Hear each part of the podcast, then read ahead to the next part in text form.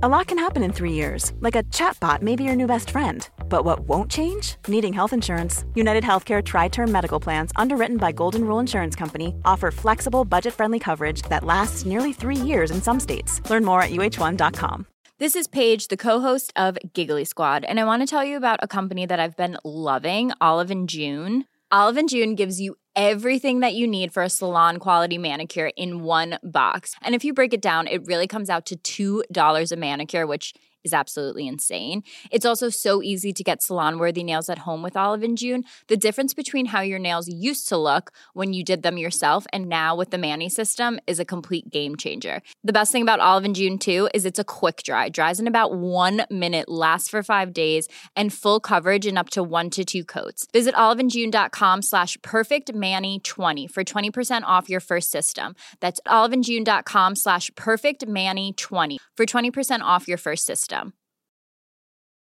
I'm Sandra, and I'm just the professional your small business was looking for. But you didn't hire me because you didn't use LinkedIn jobs. LinkedIn has professionals you can't find anywhere else, including those who aren't actively looking for a new job but might be open to the perfect role, like me.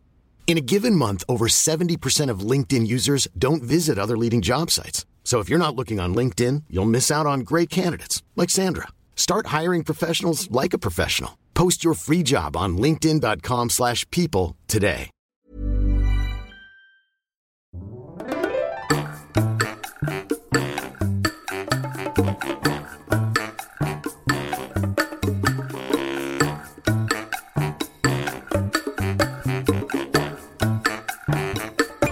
Hola, ¿qué tal? Esto es How to Spanish Podcast. Yo soy David. Y yo soy Ana. En este episodio te vamos a hablar sobre el boom latinoamericano. Our Patreon community makes this podcast possible. If you would like to support us, go to howtospanishpodcast.com. You can find the links to previous episodes, the study materials and interactive transcripts we offer to our members, as well as many other benefits. Don't forget to check our st- Este es un shoutout para Chelsea, Sheila, Parker, Edo, Cody, Lisa, Luke, Ruth, Logan. John. Vamos a hablar del boom latinoamericano. Pero, ¿qué es esto? ¿Es un concepto? ¿Es un modelo?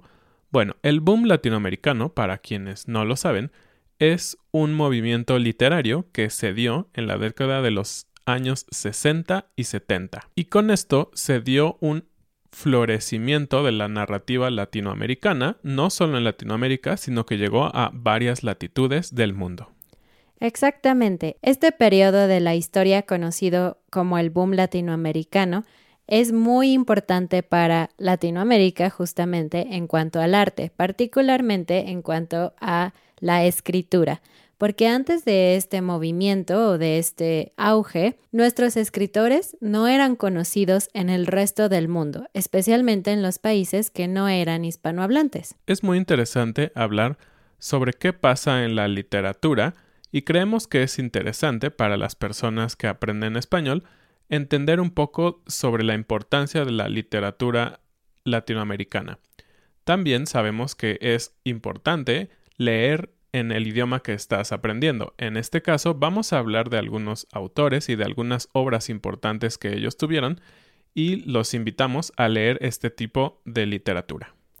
Lo más seguro es que tú ya conozcas a algunos de los escritores de los que te vamos a hablar hoy, porque son de los más conocidos a nivel mundial. Cabe decir que su literatura, su estilo de escribir es un poco complicado, un poco avanzado, pero al mismo tiempo es muy variado y muy interesante, así que espero que te guste este tema. Para entender este movimiento hay que empezar por el principio. ¿Cuál fue el contexto histórico? Durante estos años, los 60 y los 70, en Latinoamérica se estaban formando gobiernos dictatoriales. Al mismo tiempo, se estaba luchando la Guerra Fría y también se estaba llevando a cabo la Revolución cubana. Así que esta fue una época muy movida en cuanto a temas políticos. Los escritores hablaban de temas un poco controversiales para la época. En esta época, los escritores empezaron a demostrar su descontento con la sociedad actual y también empezaron a tocar temas que antes no se usaban en la literatura, temas que tienen que ver con política, pero también con otras cosas como prostitución, homosexualidad y la diferencia entre clases. Como podemos ver, el resultado de estos cambios sociales y políticos que mencionó hace un momento Ana impactaron directamente en la manera en que estos escritores veían su entorno y cómo lo reflejaban en lo que escribían.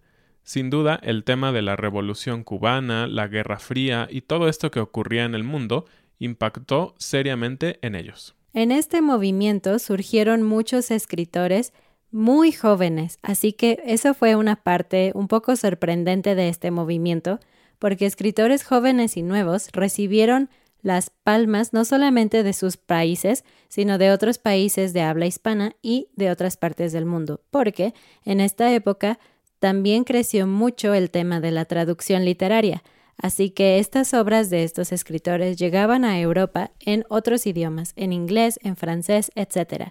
Y algo que es increíblemente interesante es que muchas veces estas obras fueron traducidas incluso por el mismo círculo, los mismos escritores que conocían otros idiomas traducían las obras de sus compañeros. También eso nos deja ver que a pesar de que no estábamos directamente ya en la época de la globalización como ahora la conocemos, este tema de la cultura siempre ha trascendido fronteras. Los escritores, artistas, músicos, pintores siempre han tenido esta pasión por otras partes del mundo, y obviamente por aprender otros idiomas, lo cual lo hace muy muy interesante y en este caso la aplicación práctica de esos idiomas que otros poetas o escritores conocían era la traducción de estos contenidos que se estaban creando en la época. Es genial ver cómo el lenguaje siempre traspasa fronteras. Otro dato es que los principales escritores de esta época, los más más famosos, eran muy elitistas, porque se cuenta que no permitían que hubiera otro escritor de la misma nacionalidad en el grupo elitista o eh, cerrado de escritores del boom latinoamericano. Solo había un mexicano, un peruano, un colombiano, etc aunque no solamente hay un escritor famoso de cada país, de hecho hay más, pero se dice que los cuatro principales del boom latinoamericano son Mario Vargas Llosa de Perú, Julio Cortázar de Argentina, Carlos Fuentes de México y también Gabriel García Márquez de Colombia. Y tal cual como dijo Ana, no significaba que ellos eran los únicos escritores en este movimiento, pero eran como los más importantes o los que se creían los más importantes, pero les vamos a comentar algunos otros escritores en varios países de Latinoamérica. En Argentina, por ejemplo, mencionamos a Julio Cortázar, que claro que es muy importante, pero alguien también muy importante en la literatura latinoamericana es Jorge Luis Borges. En Brasil, a pesar de que no escribían en español, obviamente escribían en portugués, también hubo escritores relacionados con este movimiento. Ellos eran Jorge Armando y Joao Guimaraes Rosa. Por otro lado, en Chile estuvo María Luisa Bombal y José Donoso Yáñez. Colombia, un nombre muy importante, Gabriel García Márquez y Gustavo Álvarez. En México, aparte de Carlos Fuentes, que tiene ahí un tema especial con la nacionalidad, estaba Juan Rulfo, Agustín Yáñez y Luis Espota, entre otros.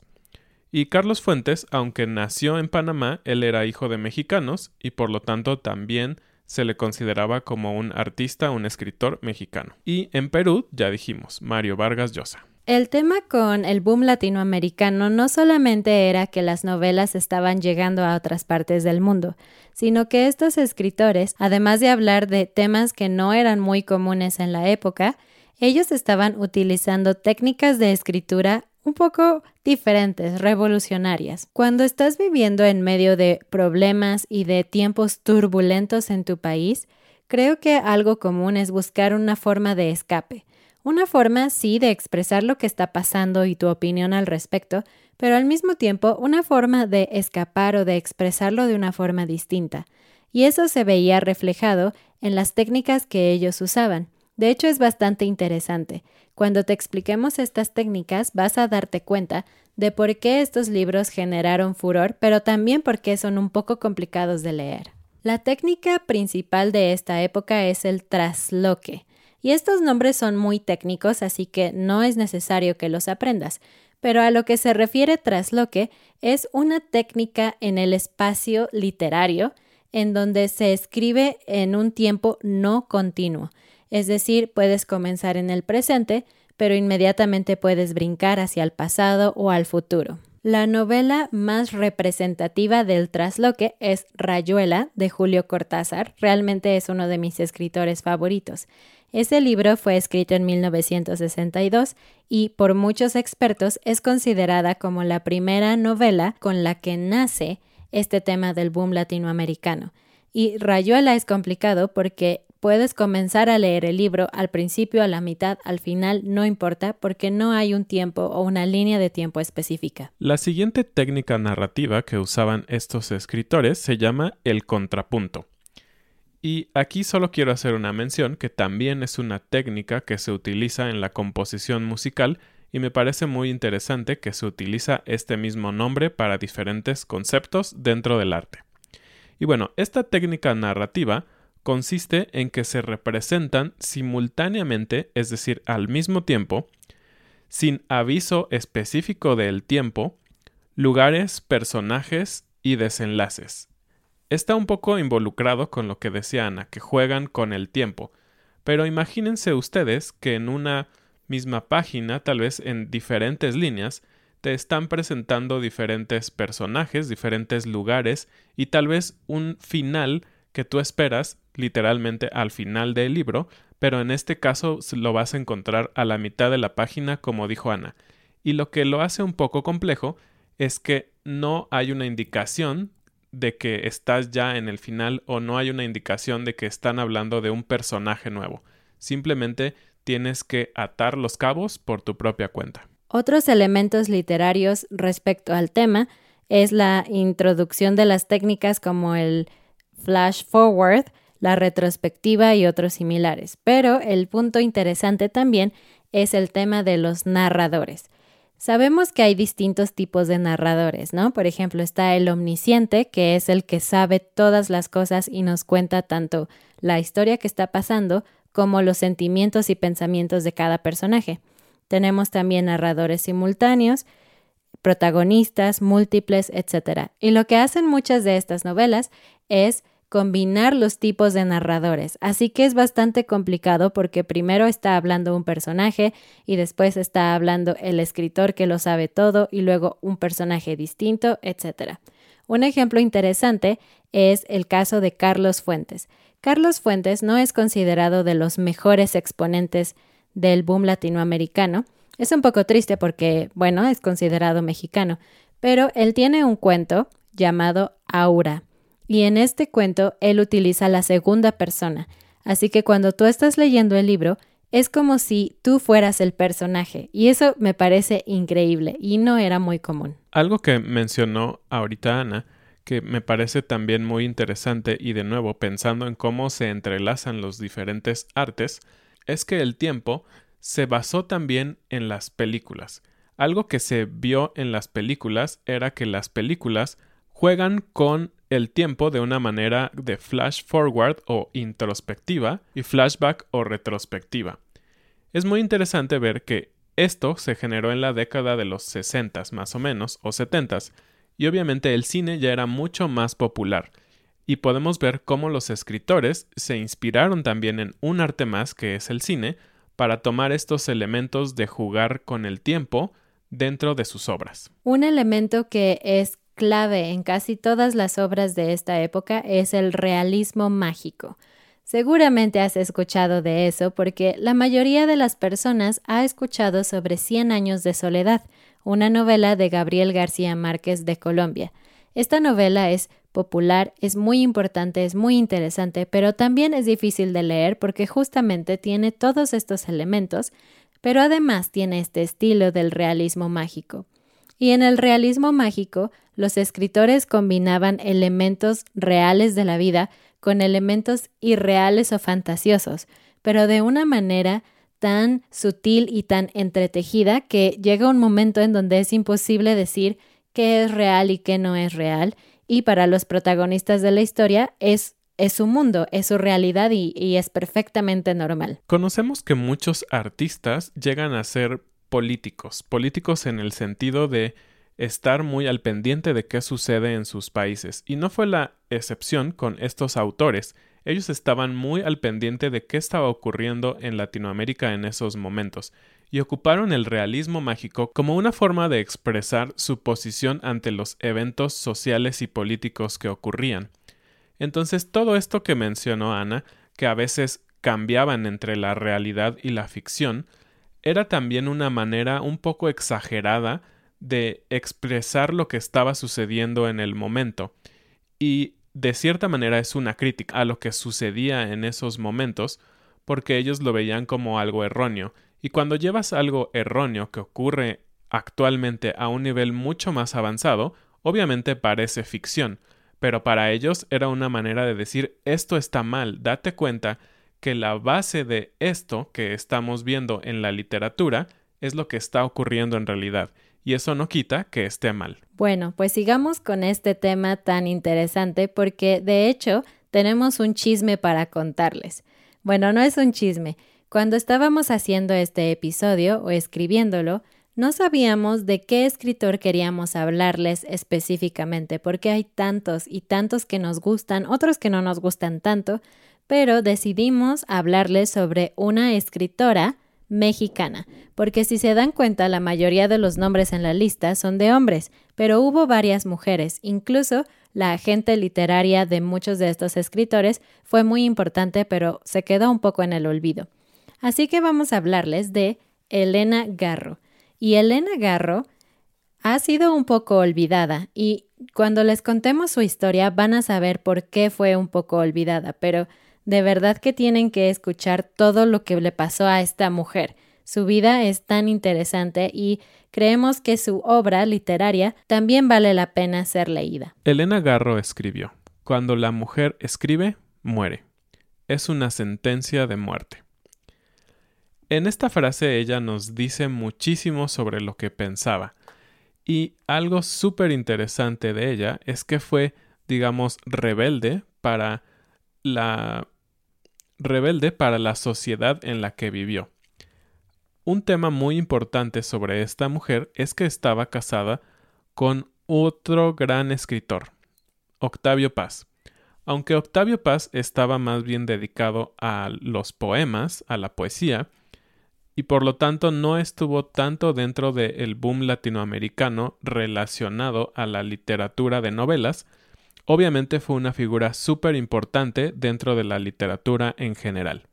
Tanto que ganó el Premio Nobel de la Literatura. Y Elena Garro fue muy importante para la literatura porque, aunque no se le da el reconocimiento, como ya decíamos, se cree y se dice dentro de los investigadores de la literatura actual que realmente ella fue la creadora del realismo mágico. Este movimiento del cual acabamos de hablar, y en su momento a ella le dijeron esto, que ella era esta creadora, pero no quería tomar ese título porque decía que el realismo mágico estaba basado en la ideología indígena antigua y por lo tanto no era nuevo, no era como que ella hubiera creado algo. Su libro Los recuerdos del porvenir, publicado en 1963, es considerada como la novela que da inicio a este tema del realismo mágico. Pero el más conocido por escribir con esta técnica es, como ya dijimos, Gabriel García Márquez. Así que cuando alguien dice realismo mágico, todos piensan automáticamente en él y no en el enagarro. De hecho, el libro famoso de García Márquez, Cien años de soledad, el cual también ya mencionamos, se publicó en 1967, cuatro años después que esta mujer publicó su libro. Elena Garro era una mujer con muchos problemas e inestabilidades.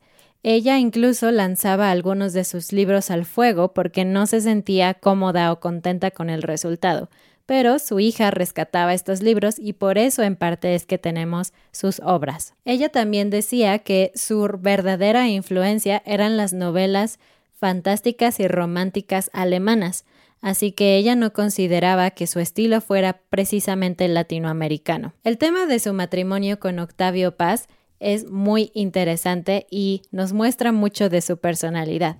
Ellos se casaron cuando ella tenía 20 años, pero vivió muy infeliz a su lado, tanto que por mucho tiempo estuvo intentando cambiar su fecha de nacimiento para decir que se había casado con él cuando tenía 16 y para así poderse zafar del matrimonio diciendo que no había sido válido porque ella era menor. Después de casarse y de un noviazgo muy rápido, Paz y Garro tomaron un viaje a Europa y al resto de América. En este viaje se encontraron con que España estaba en plena guerra civil. Y volvemos a este tema de que el mundo estaba en plenas guerras civiles, frías y todo eso. Así que este evento influyó mucho en su estilo de escritura y en las cosas de las que hablaba. Y allí es donde ella comenzó a darse cuenta de que Paz y ella no eran muy compatibles porque a Octavio Paz no parecía mucho molestarle la situación en España, pero a ella sí.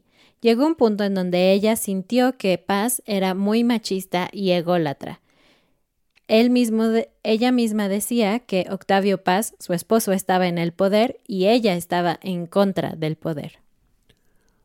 Podríamos decir que sus personalidades y sus intereses eran completamente separados. Por una parte, Elena estaba interesada más en la lucha social, en apoyar a los campesinos, a las personas que no tenían nada, y por otra parte, Octavio Paz estaba interesado en ganar premios, en ser famoso, en estar al lado de políticos importantes. Claramente estaban completamente divididos. Algo interesante es que cuando ella iba a estas manifestaciones de campesinos y todo eso para apoyar, ella usaba vestidos elegantes y tacones.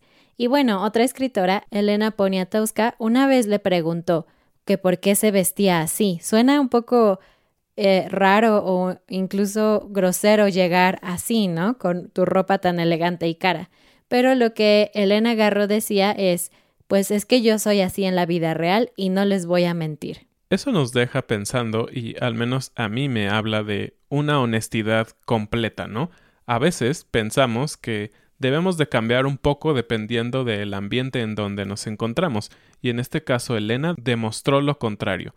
Ella solo era una persona, y sus ideales eran muy importantes, pero por otro lado no dejaba de paso que le gustaba vestirse bien, que le gustaba gastar dinero en comprarse vestidos elegantes. Elena Garro se volvió una persona no deseada en el gobierno mexicano, tanto que ella se exilió voluntariamente a París. Allí se quedó hasta mediados de los años 60 y a partir de allí dejó de estar con Octavio Paz, aunque él siguió enviándole dinero pero se dice que la tenía muy bien vigilada y la espiaba todo el tiempo porque pensaba que era muy probable que ella se gastara todo ese dinero en vestidos elegantes. Y hasta aquí su historia parece un poco trágica, pero bastante normal.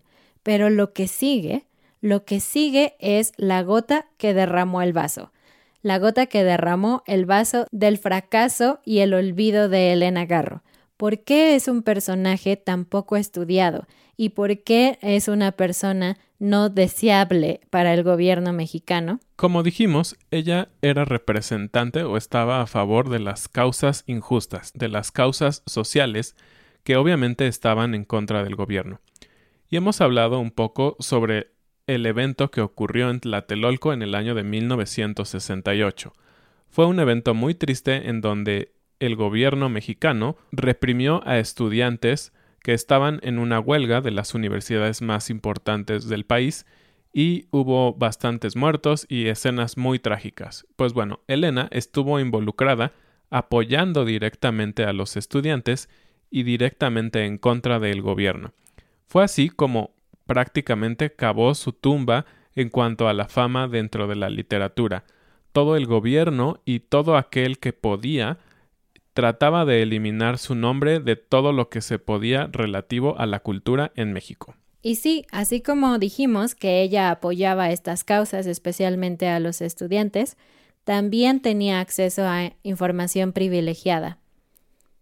Su nombre pasó a la historia como una delatora que dio al servicio secreto los nombres de las personas involucradas en las revueltas. Entonces, aparte de que apoyaba el movimiento, al mismo tiempo resultó que la gente pensaba que ella había delatado a las personas en las revueltas.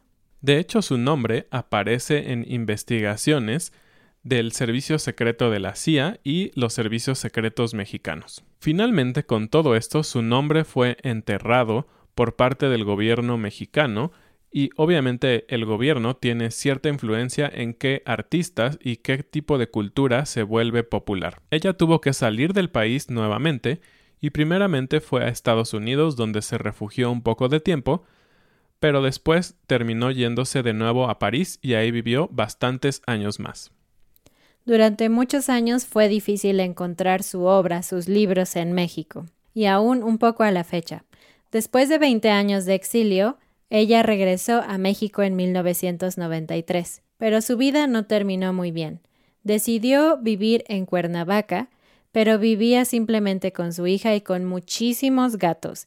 De hecho, Poniatowska, que la visitaba, dijo que cuando la iba a visitar su casa era una posilga, es decir, un lugar increíblemente sucio. Su vida terminó muy triste, como dijo Ana.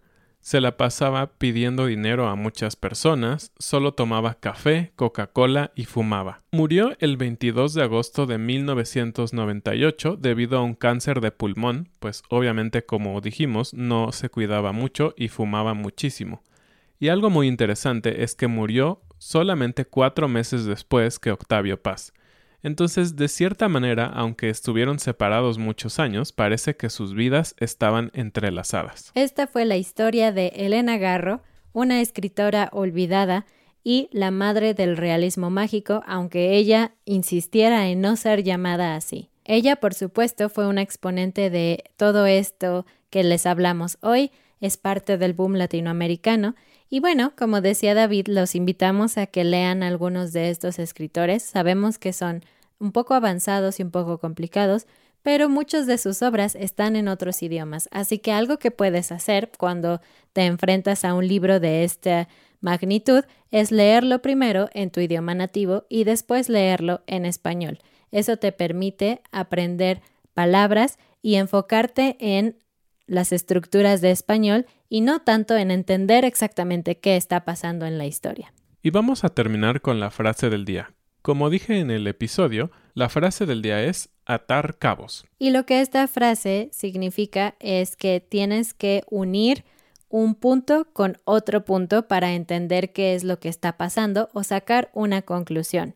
Sabemos que esta frase existe en muchos otros idiomas, pero al menos en español así es como la explicamos, atar cabos. Y el ejemplo que dimos fue que necesitas atar los cabos en estas historias porque a veces el tiempo pasa de un momento a otro o los personajes se introducen de un momento a otro, entonces tienes que ser inteligente y atar los cabos para entender toda la historia. Eso fue todo por este episodio. Muchas gracias por escucharnos y vernos. Recuerda darle me gusta, compartir este episodio con otras personas, dejarnos un comentario, visitar nuestra página howtospanishpodcast.com y nuestra página de Patreon. Nos vemos la siguiente semana. Adiós. Adiós.